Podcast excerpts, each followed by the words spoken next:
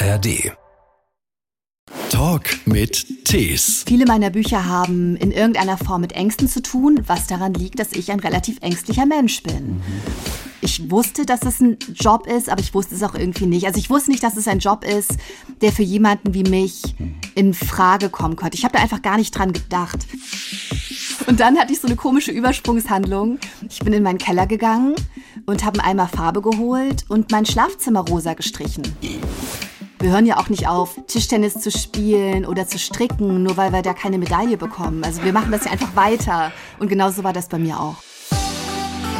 Ein Podcast von SWR3. Mein Name ist Christian Thees. Und mein Name ist Melanie Rabe. Melanie, eine unserer erfolgreichsten Thriller-AutorInnen in Deutschland. Herzlich willkommen erstmal. Dankeschön. Ich freue mich ganz arg, dass ich dabei sein darf. Schön. Aus der Schatten wurde jetzt eine Miniserie zu sehen in der ZDF-Mediathek. So, gleich zum Anfang die ganz große Herausforderung. Dann bist du auch über den Berg. Schreibe bitte einen ersten Satz, in dem der Titel deiner vier letzten Romane enthalten ist.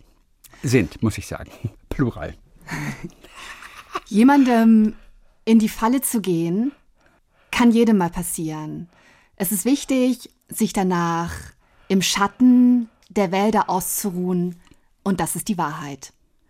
Und wenn das alles nichts hilft, dann hilft die Kunst des Verschwindens. Ab durch die Mitte. Stimmt, die Kunst des Verschwindens hatte ich ganz vergessen. Ich hatte selber einen ganz erbärmlichen Satz aufgeschrieben. Im Schatten der Wälder ist eine Falle die Wahrheit. Der ist viel besser als meiner. Nein, Machst du Witze? äh, Entschuldige bitte, ich habe da minutenlang drüber gebrütet und du hast es aus dem Stand gleich formuliert, wobei ich deinen letzten Roman da sogar vergessen hatte und ich mich so auf diese vier düsteren Thriller Du warst bei den Thrillern. hatte. Das ergibt ja, auch Sinn. Die sind ja so eine Einheit. Das ist ja irgendwie ähm, Ja. so ein Paket. Aber meine Aufgabenstellung war falsch. Können wir nicht drum rumreden. oh, herrlich. Melanie, wir fangen mal ein bisschen am Anfang an. Die Falle. Als dieses Buch rauskam, das war zu einem Zeitpunkt, da hattest du wirklich schon viele Bücher geschrieben, Ja. aber keinen Verlag gefunden. Also quasi so Sorgenkind für deine Agentin, ne? Ja, total. Wie fühlte sich das an? Zehn Jahre lang wollte dich kein Mensch. Das fühlte sich, weißt du, jetzt in der Rückschau. In der Rückschau ist das ähm, total lustig und es ist irgendwie eine schöne Geschichte, die ich gerne erzähle, weil es ja alles gut geworden ist. Aber als das so war, war es phänomenal unlustig natürlich, weil ein Roman ist nicht so schnell geschrieben wie ein schöner Artikel oder eine Kurzgeschichte. Es hat einfach jedes Mal lange gedauert und in jeden Roman, ob er veröffentlicht wird oder nicht, fließen unglaublich viele Gedanken, viel Zeit und so kitschig das manchmal auch klingen mag, wahnsinnig viel Herzblut. Und es hat mir um jeden Einzelnen wirklich leid getan. Und ähm, da sind auch richtig viele Tränen geflossen über die Jahre. Das war ein langer Zeitraum, das war fast ein Jahrzehnt meines Lebens, dass ich immer diesen Traum hatte. Oder nicht nur diesen Traum hatte, sondern diesen Traum mit sehr viel Energie und sehr, sehr viel Zeit verfolgt habe und das nicht geklappt hat. Und mein Partner musste mich dann immer trösten. Und also es, das war schon irgendwie. Es gibt natürlich Schlimmeres im Leben, das ist überhaupt keine Frage. Aber ähm, ich war zumindest zu den Zeiten, wo dann was fertig war, wo das dann mit viel Enthusiasmus angeboten wurde an die Verlage und das dann nicht geklappt hat. Zu diesen Zeiten war ich tatsächlich nicht so glücklich. Aber wie zäh, dass du immer weitergeschrieben hast. Ja, ähm, ich weiß gar nicht, ob das. Das klingt im Nachhinein ein bisschen so, als wäre ich super resilient und ähm, jemand, der nicht aufgibt und so. Ich gebe super schnell auf bei Dingen, die mir nichts bedeuten oder die mir nicht so viel bedeuten. Ich glaube, wie die allermeisten Leute. Ich glaube nicht, dass ich da resilienter bin als andere. Aber ich schreibe extrem gerne. Ich habe immer gern geschrieben. Ich war immer jemand, den es zu Texten hingezogen hat. Und ich hatte irgendwie das Gefühl, da kommt noch was. Und wenn doch nichts mehr kommt, wenn ich Unrecht habe, dann, das ist ja trotzdem, das war mein Hobby. Ich habe das ja ohnehin gerne gemacht. Und wir hören ja auch nicht auf, weiß ich nicht, Tischtennis zu spielen oder zu stricken, nur weil wir da keine Medaille bekommen. Also wir machen das ja einfach weiter. Und genauso war das bei mir auch. Hatten diese vier ersten Bücher Titel? Ja, hatten sie. Okay, wie hieß Ähm. das allererste? Das allererste habe ich ein paar Mal umbenannt. Und das, das hatte dann irgendwann einen englischen Arbeitstitel, Fast Forward. Okay. Genau. Ähm, warte mal, wie hießen denn die anderen? Warte mal, warte mal. Ja. Ähm, das zweite hieß Die Hässlichen, das weiß ich ganz genau. Schöner Titel eigentlich. Hm. Die Hässlichen macht sofort neugierig. Oder? Ja, wie, wie kann man so ein Buch ablehnen? Ja, ich, also frag mich nicht. Ich habe letztens tatsächlich beim Aufräumen, was sehr, sehr notwendig war, meine Unterlagen, nochmal die ganzen Absageschreiben bekommen von den ersten beiden Büchern. Weil das dritte und das vierte abgelehnte Buch haben dann Agenturen für mich angeboten. Da habe ich die Absageschreiben nicht selber gesehen. Mhm. Aber bei den ersten Büchern, das ist so lange her, dass das noch alles auf Papier war und nicht per E-Mail, habe ich äh, tatsächlich die Absageschreiben noch alle per Post bekommen, so Standardabsagen. Und die habe ich aufgehoben, die habe ich noch. Übrigens auch eins von meinem jetzigen Verlag, auf das ich sehr stolz bin. Und hatte der Verlag recht? War das Buch tatsächlich nicht gut genug? Mm, es ist irgendwie schwer für mich, das so richtig zu beurteilen bei eigenen ja. Texten. Oder ich kann das, glaube ich, generell nicht so gut. Also, es ist auch eine andere Zeit. Man muss es ja auch immer in, in, im Kontext sehen. Vielleicht passt es aus irgendeinem Grunde gerade nicht ins Programm. Ja. Nur wenn Absagen bösartig sind, dann freut man sich im Nachhinein doch, dieser Person einen ja. ausgewischt zu haben. Oder? Ja, ja, total. Ich hatte allerdings nur Standardabsagen. Also ich hatte ja. keine einzige persönliche Absage. Ja, nicht mal bösartig. Nee, noch nicht mal das. Also ja. wirklich einfach nur so, dass man das Gefühl hat, hat es jemand gelesen oder ist es so egal, dass noch nicht mal jemand reingeschaut hat? Also ich konnte es wirklich gar nicht beurteilen. Ja. Als klar wurde, dass die Falle dann tatsächlich als Buch herauskommt, wo warst du, als du das erfahren hast? Ich war in meiner kleinen Wohnung in Köln-Ehrenfeld, im Wohnzimmer, das auch gleichzeitig die Küche und, äh, und mein Büro war. Und habe sehr geweint. und dann hatte ich so eine komische Übersprungshandlung. Ich bin in meinen Keller gegangen und habe Eimer Farbe geholt und mein Schlafzimmer rosa gestrichen. Was ich schon lange machen wollte und irgendwie nicht gemacht habe. Und dann dachte ich auch, vielleicht ist es nicht die richtige Farbe, vielleicht war das ein Fehlkauf. Aber das war so richtig, wenn ich Übersprungshandlungen höre, muss ich immer daran denken, weil ich so überfordert war ähm, von den Emotionen, die ich gefühlt habe, ja. dass ich angefangen habe zu streichen.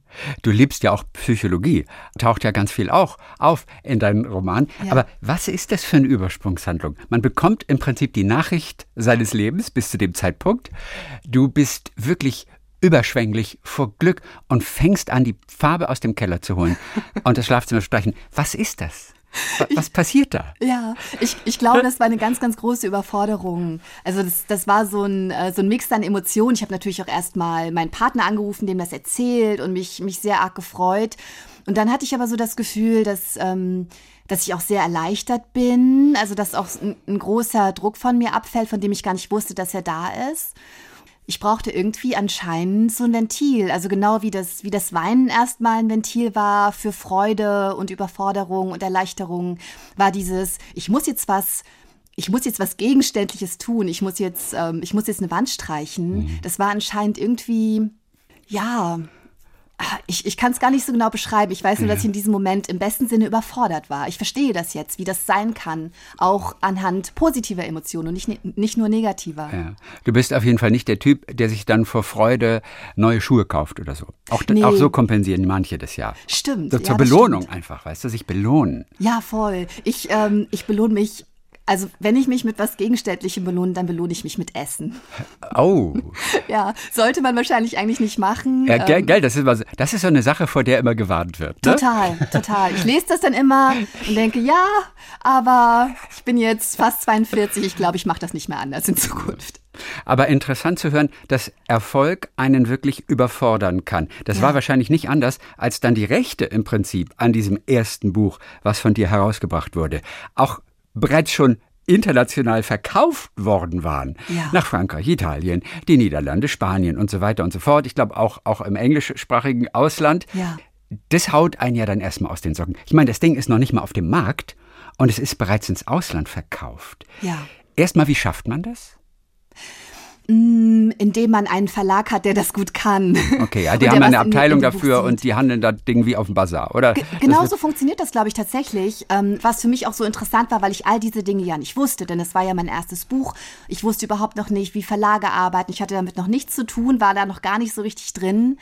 Und dann passierten all diese Dinge. Und es war interessant zu sehen, wie das so ein Eigenleben annimmt. Ähm, man ist ja erstmal sehr alleine mit dem Text und denkt sich das alles so aus. Und dann ähm, wird das ein Produkt und andere Leute machen was damit. Das ist natürlich total schön, aber es ist auch seltsam, weil ein Buch ist ja erstmal was Abstraktes. Die Figuren leben so in deinem Kopf und du denkst dir was aus und hoffst, dass es irgendwann Leuten Freude macht. Und dann kommt es im besten Sinne in so eine Verlagsmaschine rein. Ja. Was war es bei Die Falle wohl? Was ausländische Verlage offensichtlich ja auch in Scharen ist jetzt etwas übertrieben, aber kann man schon fast sagen, überzeugt hat. Was der Plot, waren es bestimmte Figuren, gab es irgendetwas, das es so noch nicht gegeben hatte, einen Ansatz? Was war es? Für mich ist das ein bisschen schwer zu beschreiben. Ich könnte mir vorstellen, von dem, was andere mir gesagt haben aus der Branche, dass es eine Kombination war, dass es, ähm, dass es sehr gut in die Zeit gepasst hat. Denn was ich nicht wusste, als ich geschrieben habe, war die Tatsache, dass Figuren wie diese, ähm, eine Figur, die so ein bisschen eine unzuverlässige Erzählerin zu sein scheint, die sehr viel, ein Stoff, der sehr viel mit, mit Psychospielchen arbeitet, der sehr spannend ist, aber gleichzeitig komplett unblutig und ein bisschen anders Spannung erzeugt. Ähm, dann vielleicht so ein, so ein bestimmter eigener Stil, so eine eigene Sprache. Aber das, das sind alles nur Dinge, die andere Leute an mich herangetragen mhm. haben. Ich selber kann das überhaupt nicht beurteilen. Und was für mich so seltsam ist, ist, dass ich bis heute noch denke, der vierte Stoff, den ich für die Schublade geschrieben habe, den keiner haben wollte, der war für mich als Autorin nicht schlechter als die Falle. Mhm. Und, und daran merkt man, wie wenig ich da selbst von außen drauf gucken kann. Denn natürlich muss der schwächer gewesen sein als die Falle, denn, denn den wollte wirklich keiner haben. Und ähm, irgendwas ist da, was ich selber nicht sehen kann. Das heißt, auch das muss zu weiteren Übersprungshandlungen geführt haben, oder? auch zu einer Art Überforderung, auch international plötzlich so erfolgreich zu sein, bevor das Buch draußen ist. Wie ging es dir in der Zeit? Oh, also da war ich einfach sehr, sehr aufgeregt, sehr, sehr verwundert darüber, was so möglich ist. Und das hat mein Vorstellungsvermögen so sehr überstiegen, dass ich dann gar nicht mehr so richtig wusste, wie ich darauf reagieren soll. Da habe ich mich dann einfach nur noch gefreut, weil das andere, dieses veröffentlicht werden und das, wofür ich irgendwie sehr lange, sehr intensiv gearbeitet habe, ohne es zu bekommen, das dann plötzlich zu kriegen, da weiß man dann schon irgendwie, was man fühlen soll, auch wenn es dann überwältigt. Ja. Aber als dann die anderen Dinge passiert sind, die ich mir gar nicht erträumt hatte, ich wäre gar nicht auf die Idee gekommen, ähm, als das passiert ist, da hatte ich gar nicht mehr so das Potenzial für Überwältigung. Da habe ich mich einfach nur gefreut und gedacht, was ist denn das für ein Leben, dass, äh, dass, dass dir sowas passieren kann. Sowas, sowas passiert anderen Leuten, aber nicht dir. Das war, glaube ich, so das Grundgefühl. Sogar die Filmrechte wurden verkauft dafür. Ja. An Hollywood. Es ist auch verfilmt worden schon, aber, aber noch nicht draußen, oder? Die Falle ist noch nicht verfilmt worden. Ist noch nicht verfilmt worden. Oh Gott, dann liegt das aber wirklich jetzt schon ewig. Der Regisseur steht rum. seit Jahren fest. Das liegt ewig rum. Dann sind die Rechte an mich zurückgefallen. Dann habe ich sie wieder verkauft. Nein. An der Stelle liegt es auch schon ewig rum. Da muss man das Geld aber nicht zurückgeben, ne? Vom ersten Mal. Das ist das Gute daran. Doppelt verkaufen ist total genial. Eigentlich richtig gut. Eigentlich, wenn man, ähm, wenn man so ein Projekt hat, das nie verwirklicht wird, aber sich immer wieder neu verkauft, ist eigentlich total super. auch wenn man es natürlich gemacht sehen möchte. Und ähm, mein drittes Buch ist verfilmt worden, das, das läuft auch schon. Und das dritte Buch hat das erste überholt, was, was das betrifft. Das ist total verrückt. Guck mal, das dritte Buch, das sind die, der, die, die, nee, die Wälder? Ähm, der Schatten. Das ist der Schatten. Ach der so, Schatten. nee, da reden, deswegen sind wir ja zusammengekommen. Also, dass das verfilmt worden ist, das ist ja klar. Ja. Nein, ich dachte von den anderen auch schon was. Ach, guck mal. Aber immerhin, du kannst sagen, den Anruf, Hollywood ruft gerade an, du hast den schon mal gehabt tatsächlich in deinem Leben. Andere ja, machen ja, nur Witze drüber. Ja, total irre. Finde ja. ich crazy. Hört sich für mich immer noch irgendwie ähm, surreal an, auch im Nachhinein. Wir wollen jetzt nicht über Geld reden, aber verdient man alleine schon mit dem Verkaufen der Rechte oder verdient man dann erst wirklich Geld, wenn das Ding verfilmt wird? Mm, richtig viel Geld, da ich diese Verträge kenne, verdient man, wenn es verfilmt wird. Okay.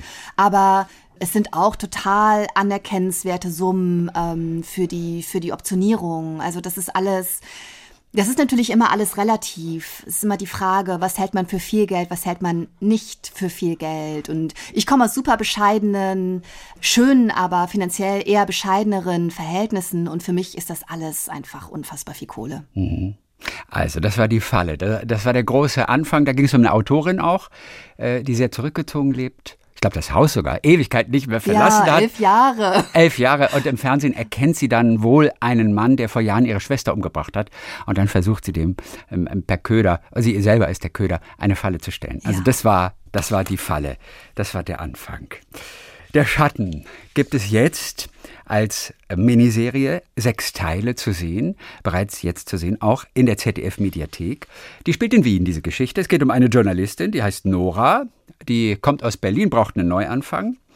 Und dann hat sie so eine ganz merkwürdige Begegnung. Auf dem Marktplatz ist das, glaube ich. Oder wo ist das? Welcher schöne Platz in Wien ist das? Ja, das ist direkt vom Dom. Ja. Also direkt vom Dom. Und eine Bettlerin prophezeit ihr dann, sie werde sechs Wochen später einen Mann namens Arthur Grimm töten. Und erstmal denkt sie, ja, ist ja vielleicht Quatsch, aber es es, frisst schon in ihr irgendwie, bis dann so ein paar merkwürdige Dinge geschehen. Was war in deinem Leben los in der Zeit, als du dieses Buch geschrieben hast? Mm, ich habe angefangen zu schreiben oder darüber nachzudenken, so spät 2016 und dann richtig los ging es ganz, ganz früh 2017. Ich war gerade auf Lesereise mit meinem zweiten Buch, Die Wahrheit. Ich ähm, bin viel gereist, habe viele Leute getroffen, ähm, es war eine Zeit, die politisch für mich irgendwie sehr besorgniserregend war. Es war zum Beispiel die Zeit, in der Donald Trump ins Amt gewählt wurde, mhm. spät 2016, wovon ich absolut kein Fan war. Und ähm, ich habe mir viele Gedanken gemacht, war privat selber sehr glücklich. Aber es war irgendwie eine Zeit, ich würde so beschreiben, auch wenn das jetzt noch viel extremer ist und, und 2016 jetzt wahrscheinlich, äh, was das betrifft, ähm, als eine, eine goldenere Zeit vorkommt. Aber für mich war es eine Zeit der, der Verunsicherung. Mhm. Und das hat sich, glaube ich, so ein bisschen im, im Roman wiedergespiegelt.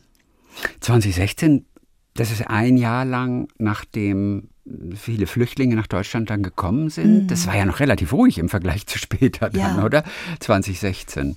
Aber gut, Trump war richtig da und hat, glaube ich, allen ein bisschen Angst gemacht. Oder? Ja, also mir auf jeden Fall. Ich finde dieses ganze über den Rassismus und den Sexismus, den er verbreitet, müssen wir gar nicht mhm. reden. Aber auch diese ganze, das kam ja auch ähm, später noch viel fundamentaler zum Vorschein, wer dieser Mann ist. Aber auch dieses ganze von oben herab über andere sprechen, diese ganze unglaublich negative Energie, der Hass, die Hetze, die Häme. Ähm, ich habe selten über Menschen gedacht, dass ähm, ich habe selten gedacht, das ist ein hässlicher Mensch. Und ich meine das gar nicht äußerlich, aber ich habe bei Donald Trump immer, wenn er geredet hat, ich kann mich auch noch sehr gut daran erinnern, an einen Moment im Wahlkampf, wie, wie er einen, äh, einen behinderten Journalisten nachgeäfft hat mhm. mit seiner ja. Behinderung. Und ich habe da gedacht, das ist ein wahnsinnig hässlicher Mensch. Ja. Und ich hoffe, dass er die Welt nicht sehr viel hässlicher macht. Aber es hat er getan, leider. Und da habe ich viel drüber nachgedacht zu dieser Zeit. Inwiefern haben aber deine Empfindungen damals tatsächlich Eingang gefunden in den Roman dann? Der Schatten? Ja, ich glaube, immer wenn mich was, was ärgert, was bedrückt oder freut, egal welche Emotion, dann, dann gerät das so durch Osmose in mein Schreiben. Und ich habe gar nicht drüber nachgedacht, dass. Was ist Osmose eigentlich? Mm, das ist äh, ein Konzept aus der Biologie, das ähm, kurz gesagt, dass Stoffe andere Stoffe durchdringen, also das Wasser in Zellen gerät oder umgekehrt, dass man, dass man Dinge aufnimmt aus der Umwelt. Mhm. Und bei mir funktioniert das so, dass ich gar nicht so konkret über etwas nachdenke und dann plötzlich merke, ah, das war die und die Zeit, deswegen ist das und das Thema da drin. Und bei der Schatten habe ich im Nachhinein gemerkt, der Stoff hat nicht nur diese Spannungshandlung mit der Bettlerin und der Prophezeiung und wird das alles passieren und was ist da eigentlich los, sondern es geht auch ganz, ganz viel um Macht, um Machtmissbrauch. Es geht ganz, ganz viel um Verunsicherung und Manipulation, darauf, wie sehr wir uns auf die eigene Wahrnehmung verlassen können, wie manipulierbar wir sind ob wir auf sicherem Grund stehen oder nicht. Es geht um Gut und Böse, wie wahrscheinlich in jedem Roman oder ja. jedem guten Roman.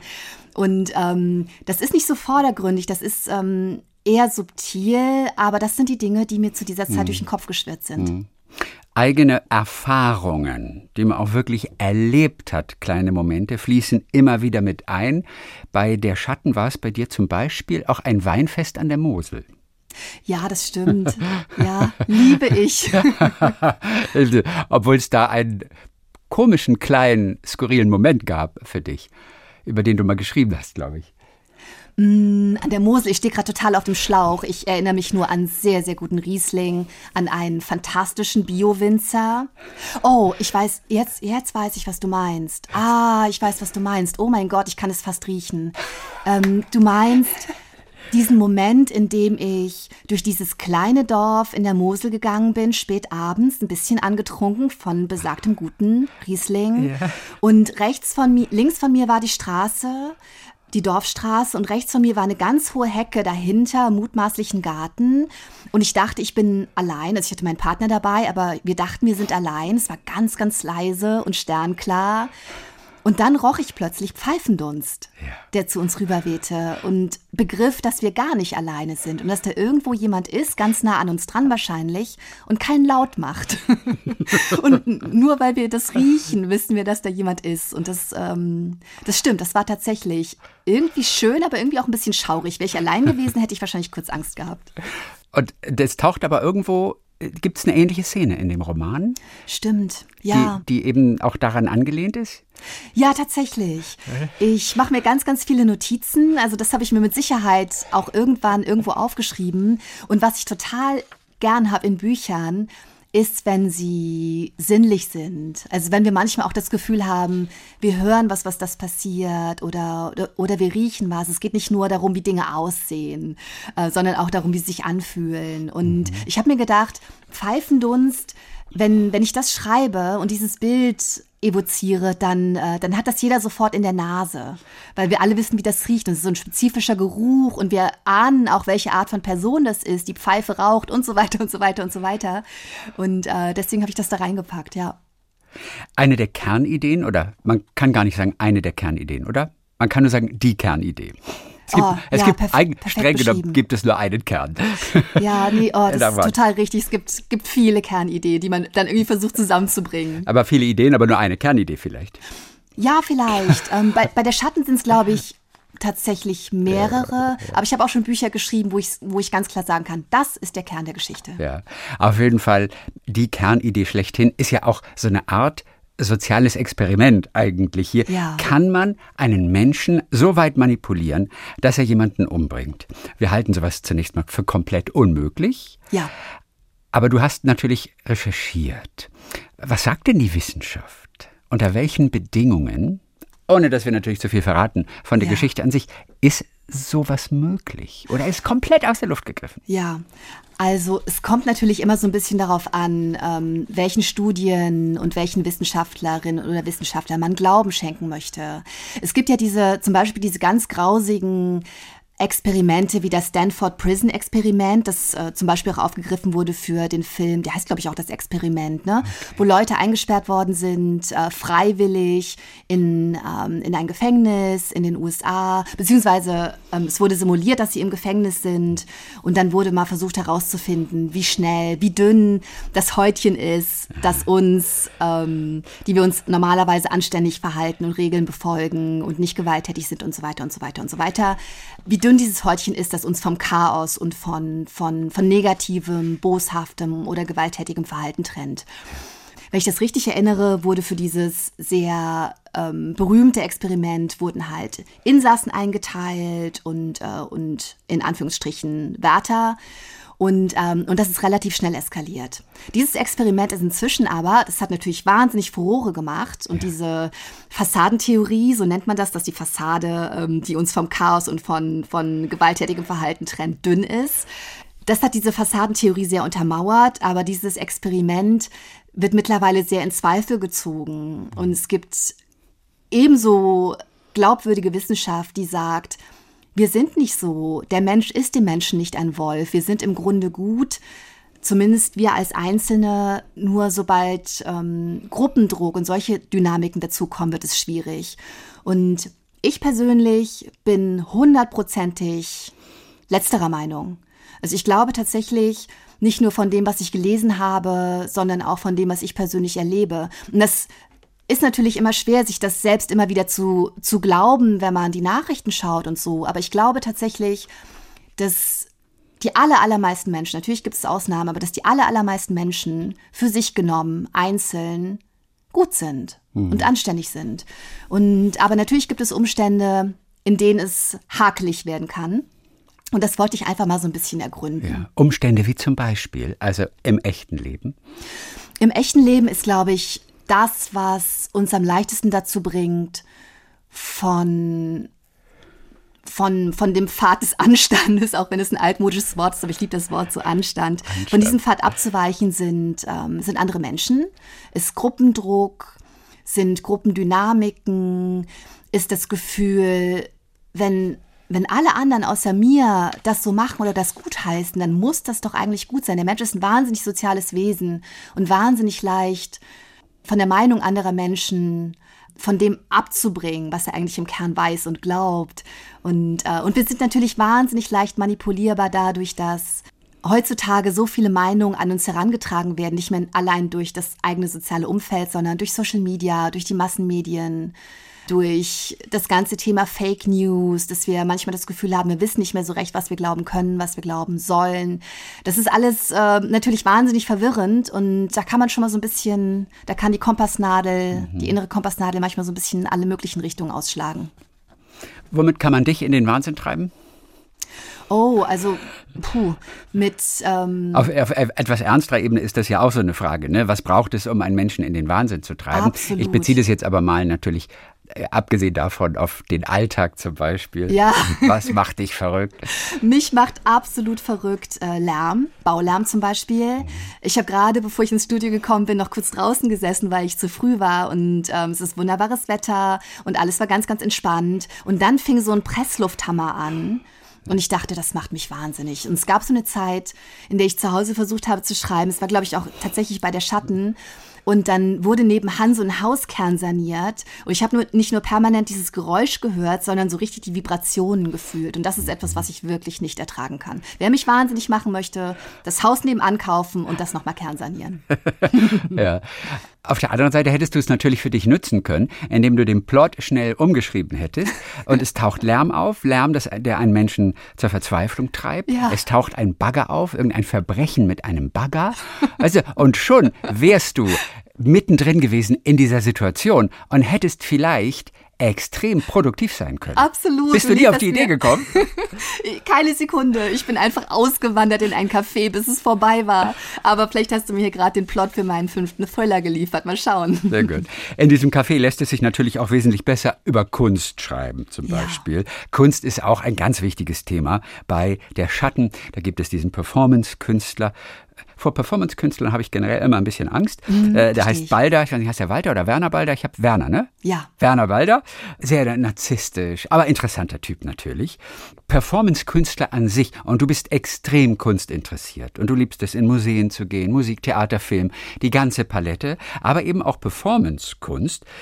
Und da gibt es echt ein paar abgefahrene. Ich meine, ja. so, so Marina Abramovic zum Beispiel, eine der bekanntesten, die setzt sich auf 24 Stunden dir gegenüber und guckt dich einfach nur an. Unglaublich, ja, ja Wahnsinn. Ich, ja, ja, es ist skurril, aber ich finde es irgendwie, irgendwie verstehe ich es auch nicht so ganz. Ich ähm, auch nicht. Ich bin gar nicht bewandert. Ich schaue mir okay. nur gerne wahnsinnig viel an, einfach weil ja. es natürlich interessant ist, mal zu gucken, was es so gibt. Vieles verstehe ich gar nicht. Aber das ist tatsächlich mein Lieblings-Performance-Stück, was du gerade angesprochen hast. Das heißt, The Artist is Present. Ja. Ähm, da saß sie einfach monatelang auf einem Stuhl im MoMA, im Museum of Modern Art in New York. Und Leute konnten sich ihr für ein paar Minuten gegenüber sitzen. Mhm. Und sie ist eigentlich eine extreme Künstlerin, die wirklich abgefahrene, creepy Dinge gemacht hat in ihrer, in ihrer Karriere. Aber ich fand spannend, dass ganz, ganz viele Leute extrem darauf reagiert haben, mal zur Ruhe zu kommen, sich hinzusetzen, einem anderen Menschen ins Gesicht zu schauen und zu gucken, was da ist. Ganz, ganz viele Leute haben angefangen zu weinen oder da sind echt irgendwie extreme Emotionen hochgekommen. Mhm. Und das ist tatsächlich ein Stück Kunst, das mich nachdenklich gemacht hat. Wie gehen wir miteinander um? Gucken wir uns zu selten ins Gesicht? Nehmen wir uns zu wenig Zeit für uns selber, aber vor allem für andere?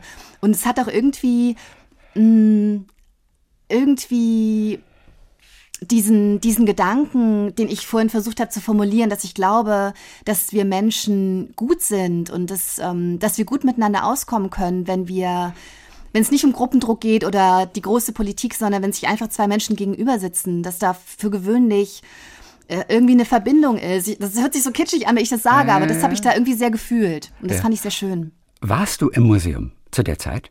Hast du es vor Ort erlebt? Nee, nee, habe ich, hab ich nicht. Ich habe es, glaube ich, zu der Zeit auch gar nicht so richtig mitbekommen, höchstens so ein bisschen durch die Medien. Und ich weiß nicht, ob ich mich angestellt hätte, um, um das zu machen, um da zu sitzen. Ja, hätte, ich hätte gedacht, du hättest es gemacht. Du hättest diese Chance genutzt. Vielleicht. Weil sie tut einem ja nichts. Sie tut einem nichts. Aber man muss ihr in die Augen gucken. Man muss ihr in die uh. Augen schauen. Das finde ich total schön. Ich hätte, glaube ich, eher Angst gehabt vor den Menschenmassen, weil es war so ein richtiges ja. Spektakel. Das ist ja irgendwie auch gut dokumentiert. Gibt es auch einen schönen Film drüber. Und vor Menschenmassen habe ich so ein bisschen Angst. Deswegen weiß ich nicht, ob ich hingegangen wäre. Aber wenn ich nochmal die Gelegenheit hätte, super. Aber ich muss ja auch nicht Marina Abramovic in die Augen schauen. Ich kann mich ja auch in die U-Bahn setzen und, äh, und meinem Gegenüber in die Augen gucken. Und manchmal sieht man da Leute, die gucken zurück. Das ist schön. Okay. Oh, aber vielleicht ist es jemand, der denkt, du, willst was von ihm. Das wäre dann total unangenehm, wenn ich so denke, oh, es ist schön, menschliche Verbindung. ja, Und ja. das missverstanden wird. Okay, Ja. also wenn ich Sie richtig verstehe, hier ist meine Telefonnummer. Äh, ist noch nicht passiert. Aber Ist du hast dich schon so ein bisschen reingekramt, wahrscheinlich reingewühlt in äh, Performance-Künstler, ja. oder? Außer, ich. außer, außer Marina, was hat dich noch beeindruckt? Äh, Vielleicht auch in Sachen Motivation. Warum macht ein Künstler so etwas? Was will er oder sie damit erreichen? Ja, da bin ich tatsächlich, was Performance betrifft, nicht so richtig dahinter gekommen. Ich habe das Gefühl, dass Performance-Kunst in vielerlei Hinsicht Menschen anzieht, die extremer sind, als zum Beispiel Malerinnen oder Maler oder andere bildende Künstler. Und was mich daran so fasziniert, ist das, ist dasselbe, was mich auch am Theater sehr fasziniert, nämlich die Tatsache, dass das so flüchtig ist.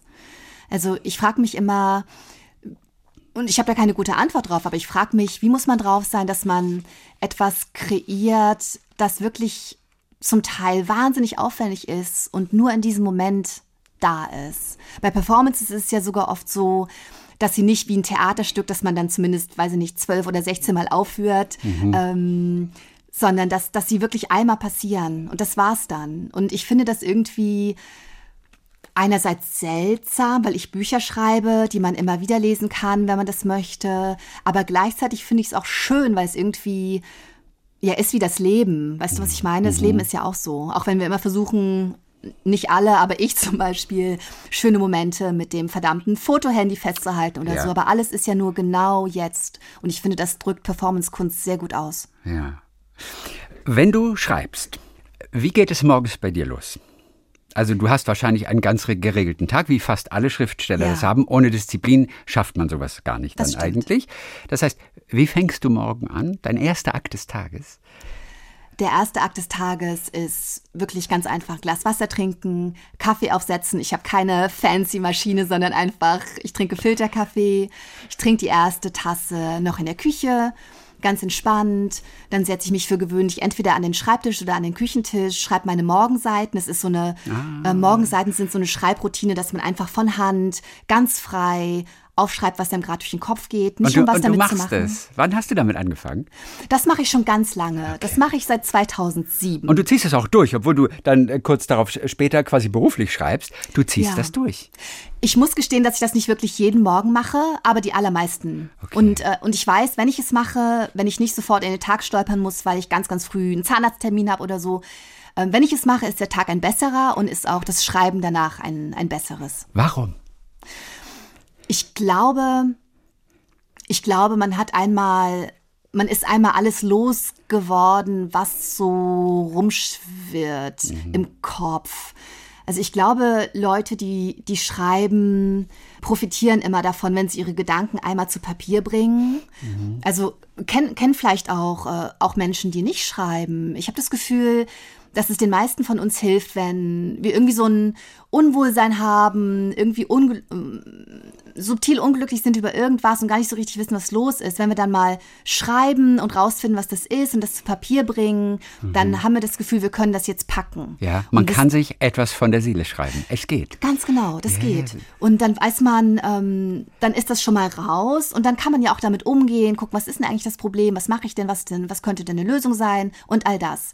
Und wenn man das ritualisiert täglich macht, dann hat man den Kopf viel freier, um dann wirklich über Figuren nachzudenken, über Charaktere, über Orte und sich was auszudenken. Es ist wie einmal so ähm, klar Schiff machen, bevor es Ja, losgeht ja. mit anderen Dingen. Ballast für den Tag erst einmal loswerden Ja. morgens. Es funktioniert tatsächlich.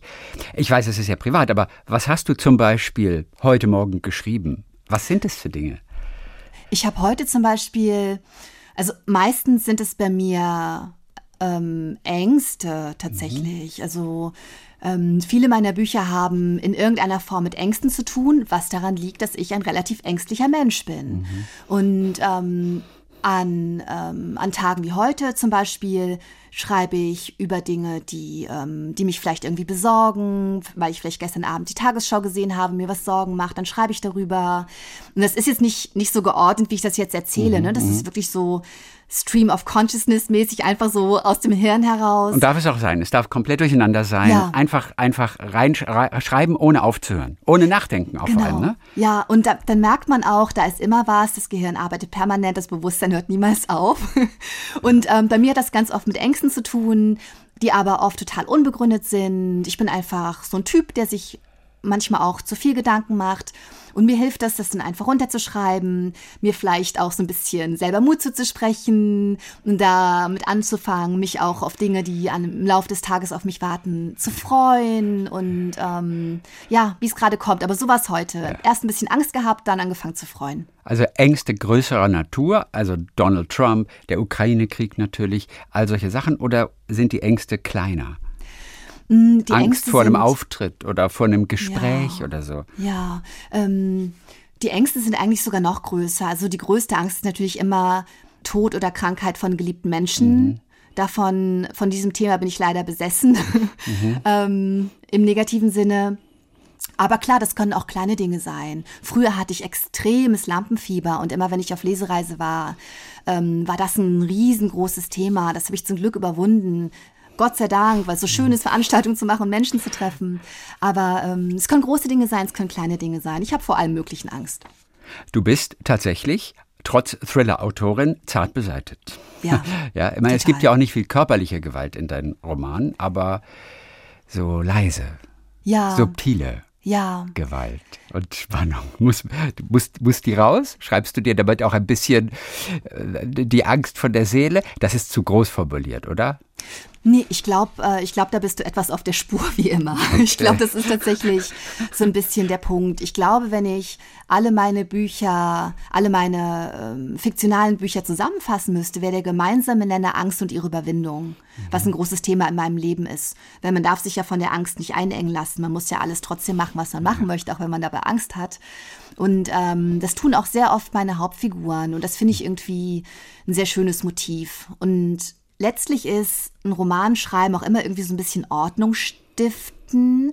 Also ich habe zum Beispiel die Theorie, dass es nicht nur bei mir als Autorin so ist, sondern auch bei Leserinnen und Lesern, dass viele gerne spannende Stoffe lesen, denen vielleicht ähm, die Hauptfiguren erstmal übertrieben gesagt durch die Hölle gehen, um dann anders wieder rauszukommen am Ende oder wo was Schlimmes passiert oder ein, ein Fall aufgeklärt wird oder so.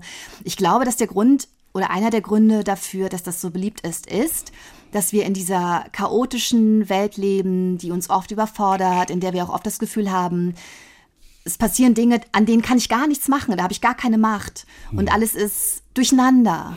Und Thriller oder Spannungsstoffe schicken uns in dieses Chaos, zeigen uns etwas, was uns nicht gefällt oder wofür wir keine Antwort haben erstmal und dann lösen die das auf und geben uns die Antwort und am Ende ist alles ordentlich und wir wissen, wer es war oder was wirklich geschehen ist oder was auch immer es sein mag.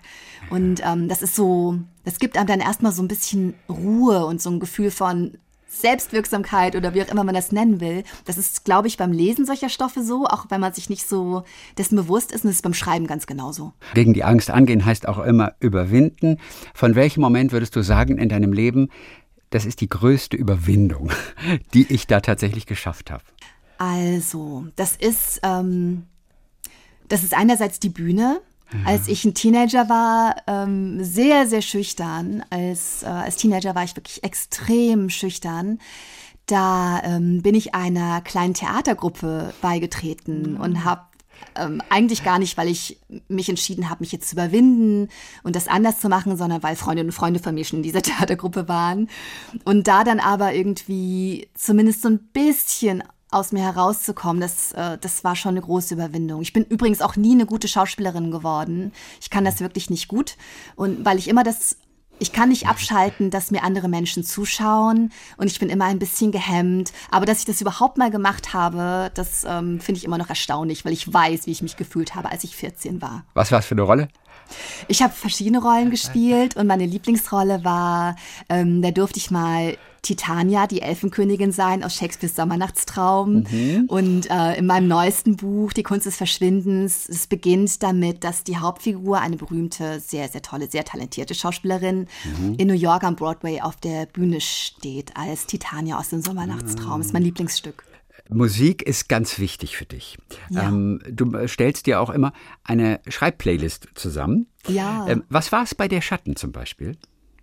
Bei der Schatten war es eine sehr viel eine Wiener Künstlerin, die heißt Soap and Skin, macht so ganz mm, emotionale, ähm, düstere, abgründige Musik, ganz, ganz speziell. Die habe ich viel gehört.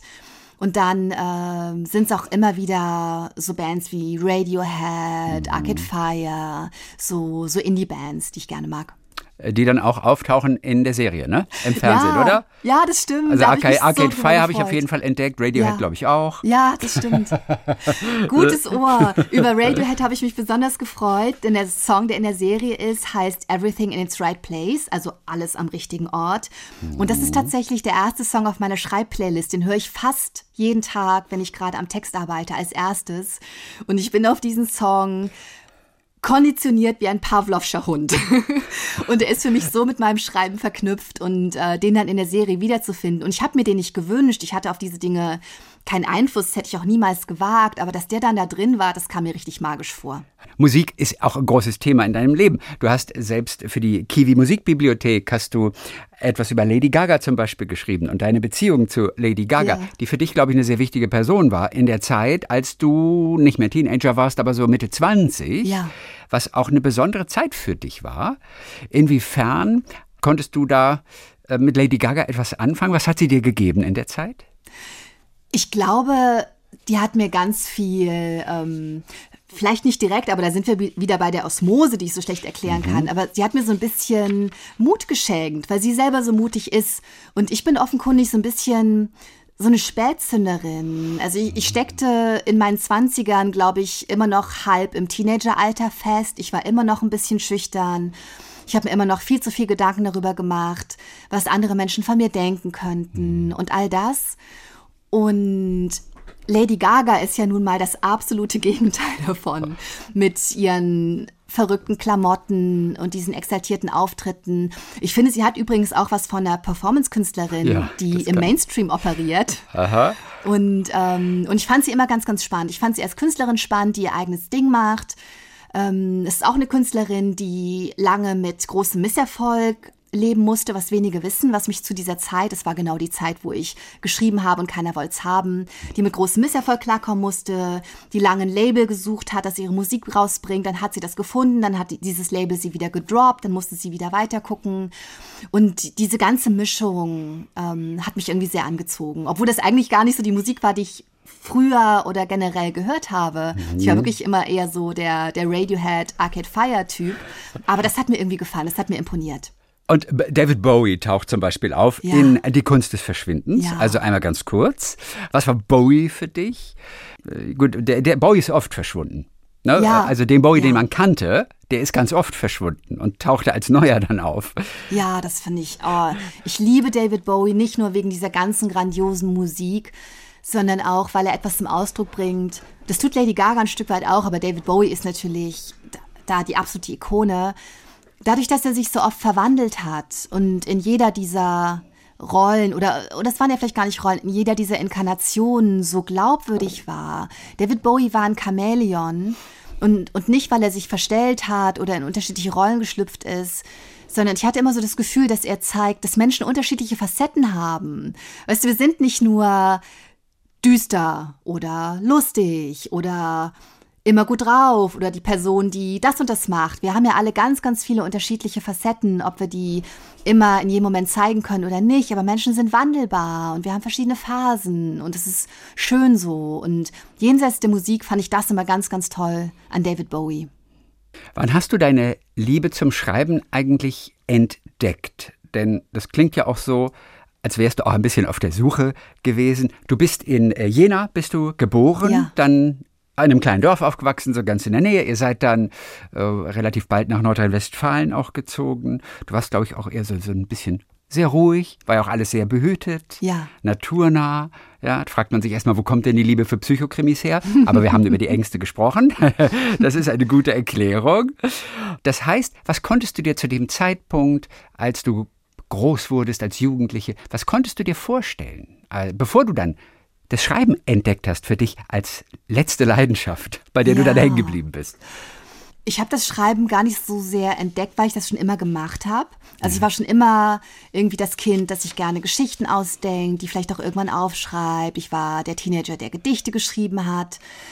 Und ich konnte mir aber nicht vorstellen, Schriftstellerin zu sein, weil das hört sich blöd an, wenn ich es erzähle, aber ich wusste, dass es ein Job ist, aber ich wusste es auch irgendwie nicht. Also ich wusste nicht, dass es ein Job ist, der für jemanden wie mich in Frage kommen könnte. Ich habe da einfach gar nicht dran gedacht. Es war zu groß, zu vermessen oder vermeintlich vermessen. Ich habe da einfach nicht dran gedacht.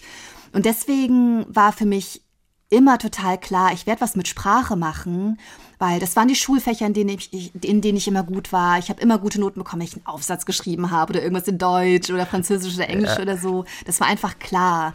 Und ich habe immer Bücher gelesen ohne Ende. Es war klar, ich werde was machen, was mit Schrift zu tun hat. Mhm. Und ähm, deswegen habe ich dann erstmal journalistisch geschrieben und nebenher halt die Romane. Ähm, und das schien mir irgendwie, ja, das ist ja letztlich mh, mm, zumindest verwandt. Man spricht mit Leuten, man sucht nach Geschichten, man unterhält sich, man kann sein Interesse an der Welt ausleben. Aber es funktioniert halt nochmal irgendwie anders. Ähm, aber es war total klar, dass ich irgendwas mit Sprache mache. Hm. Aufgewachsen bist du ohne Vater glaube ich. Ist das richtig? Nein, nein, nein. Nein, das ist ähm, falsch. Ich kenne meinen biologischen Vater nicht. Ah, ja. Das macht aber nichts. Der kommt aus Benin ursprünglich. Daher Richtig. deine dunkle Hautfarbe. Mhm. Richtig. Aber ich habe halt diesen wunderbaren Papa ah. äh, seit, äh, seit 41 Jahren. Deswegen, ja. ähm, ich bin sowas mit mit, von mit Papa aufgewachsen, ja. äh, wie man das nur kann. Ja. Ich habe nämlich Glück. neulich ähm, gesprochen mit einer Make-up- und Hair-Artistin, mm. die ist auch als schwarzes Mädchen, sie ist adoptiert worden, mm. in der DDR aufgewachsen. Ach, und sie krass. hat furchtbar darunter gelitten, dass es keine Vorbilder gab. Es war ja. alles weiß um sie herum. Ja. Aber schwarze Menschen spielten halt damals keine Rolle. Und sie hat aber im Nachhinein gespürt, das hätte sie gebraucht einfach, ja. um überhaupt ihre Identität zu leben. Und so fühlte sie sich immer so ein bisschen als, als einzelnes Kind unter vielen. Inwiefern kannst du das nachvollziehen? Inwiefern fehlten auch dir Vorbilder? Denn das ist eine Sache, über die hätte ich vorher noch gar nicht nachgedacht, bevor sie das erzählt hat. Ja, ja, total spannend. Jetzt, wo ich, äh, wo ich schon sehr lange erwachsen bin, ist mir das auch total klar, wie gut das für mich gewesen wäre, wenn das so gewesen wäre. Okay. Ich glaube, das ist ganz, ganz wichtig, dass man irgendwo in der Welt sich sieht. Und ähm, als schwarzes Mädchen war es ja nicht nur so, dass ich niemanden gesehen habe, der aussieht wie ich. Immer wenn ich mal jemanden gesehen habe, der aussah wie ich, im Fernsehen oder so, was extrem selten vorkam, dann war das meistens in, äh, in negativ konnotierten Rollen. Mhm. Und, ähm, ja. und das, das hätte mir tatsächlich sehr gefehlt. Also allein die Tatsache, wie sehr mir das geholfen hätte, wenn ich irgendwo, irgendwann eine schwarze Autorin gesehen hätte. Oh mein Gott, ich kann es mir gar nicht vorstellen. Ich wäre wahrscheinlich, ich hätte wahrscheinlich wieder eine Wandrosa gestrichen oder sowas, wenn es passiert wäre. Ähm, das ist total wichtig. Und ähm, da das aber nicht so war, das macht vieles, glaube ich, glaube ich, schwieriger. Aber ich wusste, glaube ich, trotzdem schon, ähm, wer ich bin. Also ich, da sind wir wieder bei den Facetten. Es gibt so viele Facetten jedem einzelnen Menschen und wir haben alle, wir sind alle so viele unterschiedliche Dinge. Und, und ich halt auch. Ich, ich werde nicht morgens wach und denke, dass ich eine schwarze Frau bin. Ich werde morgens wach und denke, was muss ich heute machen? Wo kommt mein Kaffee her? Geht's allen gut? Alle gesund? Ja, ja schön. Was ist denn, was ist denn heute in der Welt passiert? Und so. Und dann irgendwann ähm, kommt vielleicht die Hautfarbe wieder auf ja. wann auch immer im Laufe eines Tages oder einer Woche. Aber wir sind alle viele Dinge und nicht nur eins und das ist so schön so. Ja, klar. Und dennoch hast du wahrscheinlich irgendwann mal eine schwarze Autorin für dich entdeckt, ja. die auch einen, einen Teil in dir so zum ja. Klingen gebracht hat. Ja, total. Wer Toni war's? Morrison zum Beispiel. Toni Morrison. Toni Morrison liebe ich. Sie, ähm, sie schreibt Bücher, die oft sehr ähm, harte Themen behandelt. In Beloved zum Beispiel. Mhm. Ähm, das ist wahrscheinlich ihr bekanntestes Buch. Sie ist Literaturnobelpreisträgerin, war Literaturnobelpreisträgerin. Ähm, aber sie hat immer alles mit, mit Wärme aufgeladen und mit Licht. Und das ist etwas, was ich total bewundere und auch selber versuche zu machen. Das ist so, so ein Widerspruch in meiner beruflichen Biografie, dass ich so massiv an das gute Menschen glaube und, ähm, und so sehr an, an Licht äh, glaube, noch mehr als an Schatten und so, auch Ja. wenn ich ein Buch geschrieben habe, das der Schatten heißt. Und dass ich äh, trotzdem ein Stück weit dunkle Bücher schreibe. Aber ähm, ja, ich habe diesen Widerspruch für mich selber noch nicht auflösen können. Aber manchmal muss man halt auch irgendwie versuchen, in Ja. eine dunkle Ecke zu leuchten und dann danach ist sie vielleicht nicht mehr dunkel oder Mu- so. Muss man Keine auch gar nicht, weil wir Menschen sind von Natur aus widersprüchlich. Auch das. So einfach ist es dann Schön auch gesagt. manchmal, oder? Ja, schön gesagt. Welches Buch verschenkst denn du am liebsten? Oh, ich habe eine ganz, ganz tolle Buchempfehlung, die ich super oft verschenke. Ja. Das ist äh, von Patti Smith. Da sind wir wieder auch bei der Musik, die ja. nicht nur eine Ja. tolle Musikerin ist, sondern so poetisch und so lyrisch und so toll schreiben kann. Die hat ein ganz tolles Buch geschrieben, das heißt Just Kids. Heißt, glaube ich, sogar auch in der deutschen Übersetzung einfach Just Ja, Kids. ist Also ja einfach so. nur Kinder, einfach nur Kids. Aha. Und ähm, da schreibt sie über eine Zeit, in der sie noch sehr jung war und über ihre Freundschaft mit Robert Mapplethorpe, einem berühmten ähm, Fotografen Fotografen, mhm. der sehr jung an AIDS gestorben ist. Und das ist ein ganz tolles Buch, nicht nur über über Künstlerinnen und Künstler, sondern es ist auch ein wunderschönes Buch über Freundschaft. Ach, guck mal, gib uns mal eine Szene aus diesem Buch. Ein Moment, der dir einfällt gerade. Ein Moment ist, wie die beiden zusammen völlig abgebrannt leben in New York, noch nicht mal so richtig was zu essen haben, aber beide merken, dass sie Kunst kreieren. Und dann gibt es diesen Moment, sie sind ganz kurz überlegen sie, ob sie ein Liebespaar sind, sind da irgendwie beide so ein bisschen verunsichert drüber und dann merken sie, nee, das sind wir nicht, wir sind wir sind Liebende, aber auf einer freundschaftlichen Ebene. Und ich kriege Gänsehaut, wenn ich dran denke. Ich kann es nicht so schön wiedergeben, wie sie das schreibt. Aber diese, diese tiefe Liebe zwischen diesen beiden Menschen, die nichts Sexuelles oder Romantisches hat, ähm, aber unglaublich innig war, das ist total schön. Patti Smith war die mit Because the Night und Frederick, ne? Genau, ja. Das sind die zwei einzigen Songs, die mir einfallen. Und sie hatte wahrscheinlich einen Haufen mehr. Ja, voll. Ich bin allerdings, ich kenne sie tatsächlich, ich kenne auch ein paar Songs von ihr, ähm, bin da aber nicht so im Thema. Ja. Ich kenne sie tatsächlich eher als ganz, ganz tolle Schriftstellerin. Und Patti Smith hat auch einen ganz, ganz coolen Instagram-Account. Ich weiß nicht, ähm, ob du viel auf Instagram bist, aber sie hat es irgendwie geschafft, Instagram, was ja was sehr Banales und an vielen Stellen sehr, sehr Oberflächliches ist, zu, zu so einem Kunstort für sich zu verwandeln. Also ihr Account ist sehr künstlerisch und sie schreibt da kleine Gedichte oder ganz poetische Alltagsbeobachtungen und das ist total cool. Also sie ist echt interessant. Ja, klasse. Liest du dir deine eigenen Bücher eigentlich irgendwann nochmal durch? Nein. Und es ist manchmal ein Problem, weil Ah. Ich ein chronisch schlechtes Gedächtnis habe. Ich, für mich gibt's nicht, für mich gibt's nicht wirklich einen Grund, die nochmal zu lesen, weil das, was ich machen wollte, habe ich gemacht. Das ist bearbeitet, das steht im Regal und gehört jetzt anderen Leuten. Aber manchmal muss ich zum Beispiel oder darf ich ins Ausland. Ich war zum Beispiel letztes Jahr in Kanada, um über der Schatten zu sprechen.